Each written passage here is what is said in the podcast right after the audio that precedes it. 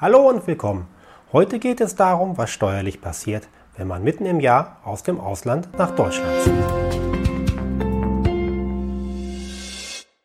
Bei einem unterjährigen Zuzug nach Deutschland ergeben sich die folgenden steuerrechtlichen Auswirkungen. Bis zum Umzug nach Deutschland besteht in Deutschland eine beschränkte Steuerpflicht. Grundsätzlich müssen für diese Zeit nur die Einkünfte aus Deutschland in Deutschland besteuert werden. Nach dem Umzug besteht eine unbeschränkte Steuerpflicht, es müssen grundsätzlich die weltweiten Einkünfte in Deutschland besteuert werden. Das gilt aber nicht, wenn das jeweilige Doppelbesteuerungsabkommen etwas anderes vorsieht.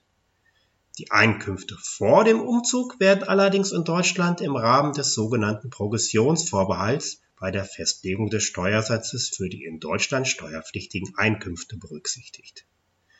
Wenn zum Beispiel jemand zum 1. Dezember aus Großbritannien nach Deutschland zieht, vor dem Umzug in Großbritannien und danach in Deutschland als Angestellter gearbeitet hat und Einkünfte von 88.000 Euro in Großbritannien und 8.000 Euro in Deutschland hatte, dann muss er in Deutschland 8.000 Euro versteuern, allerdings zu dem Steuersatz, der für Einkünfte in Höhe von 96.000 gilt. Diese ausländischen Einkünfte sind in Deutschland in der Anlage WA EST zu erklären.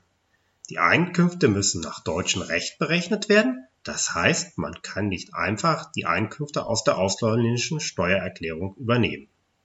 Im Ausland gilt häufig eine ähnliche Regelung, das heißt, die deutschen Einkünfte wirken sich möglicherweise auf den Steuersatz im Ausland aus.